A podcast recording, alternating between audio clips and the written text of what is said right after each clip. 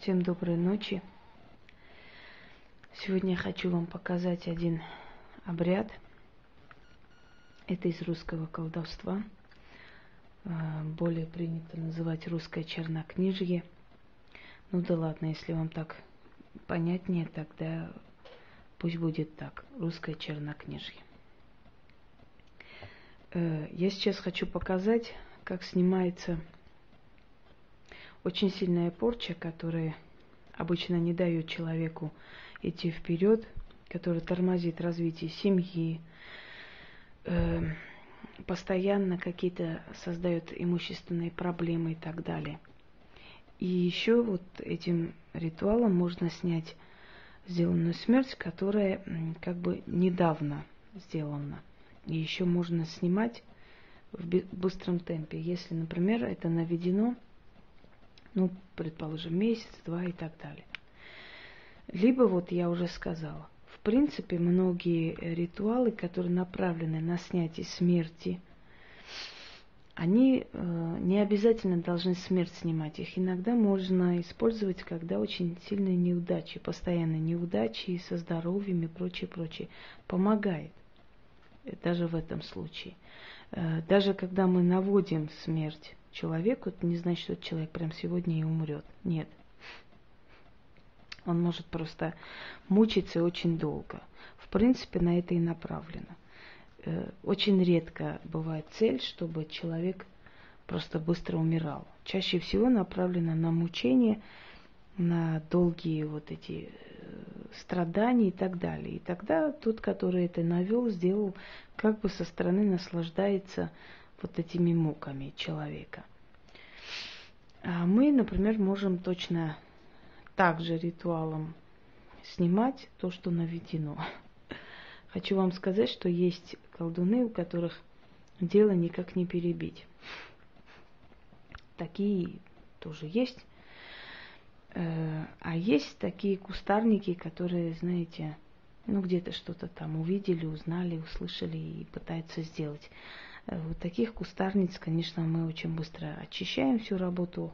Все это отправляется обратно, закрывается, и они больше не могут не наслать на кого-то, и очень долго болеют, и иногда и умирают. Такое тоже бывает. Ну, о таких как бы вещах сейчас говорить не будем.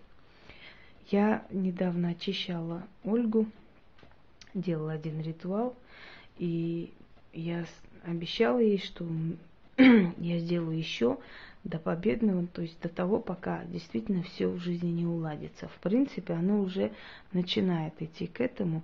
Вот в данный момент этот ритуал э, будет очень полезен для нее и для ее семьи в том числе. Еще раз хочу вам сказать, не подбирайте ничего на улицах, особенно на перекрестках. Вот то, что я сейчас делаю, называется перекид. Перекид порчи на другого.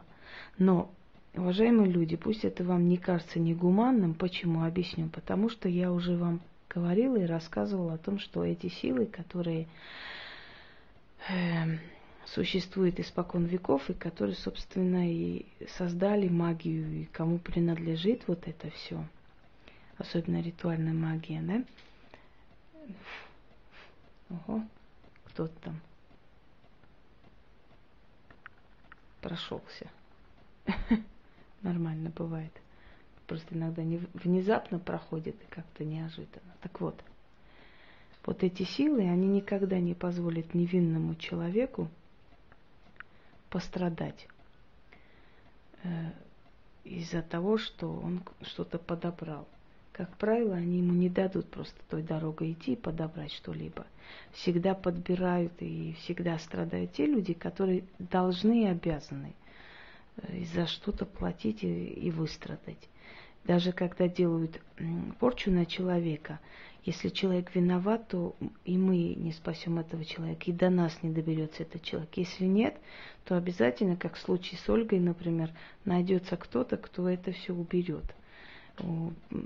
Даже после нескольких лет страданий в любом случае это уберется. То есть они не дадут человека убить, если человек не заслуживает смерти. Потому что меня иногда просто спрашивают, а как вы можете там, например, навести смерть, и не вы же решаете. Да, мы не решаем. Но если мы справедливы, если мы действительно считаем, что так нужно, и человек действительно заслужил своими гнусными поступками то, что мы на него навели, то обязательно человек пострадает. Один раз пострадает, поймет, хорошо не поймет, значит пострадает второй раз и покруче. Итак, берем черную ткань, соль, фотографию человека или вещь. Если человек сам пришел, у него есть возможность к вам прийти, значит сыпите соль на ткань, и человек ложит свои руки рядом с солью. Сверху ставим свечу вот так, как на погосте, как, эм, как могильный холм. Так, не знаю, кто вы там ходите, успокойтесь. Не мешайте мне. Читаем вот этот заговор. Э, читать можно несколько раз, можно один раз. В принципе, как вы посчитаете, почувствуете, что достаточно, столько и достаточно. Потом пересыпаем соль на ткань, завязываем и оставляем на перекрестке с откупом.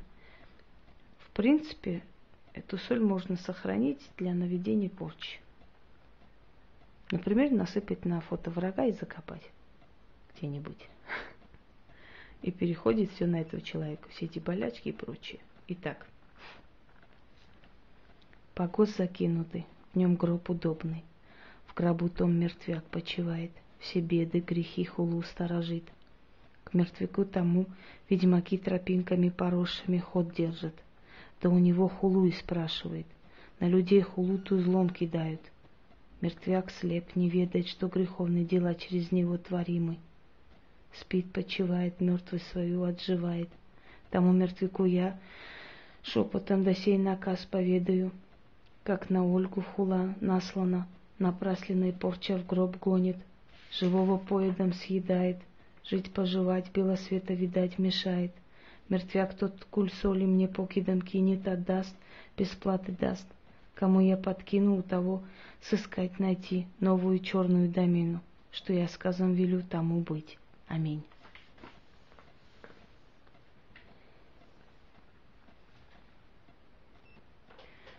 Свеча догорает.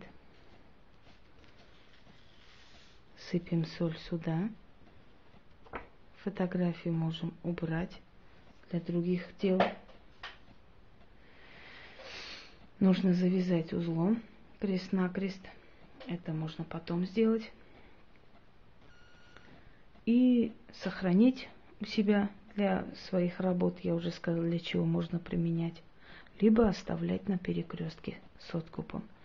Но прежде чем оставить, мы ложим туда, кидаем деньги и говорим, кто дотронется, тому не уйти с Ольги забрать, с хулой жить.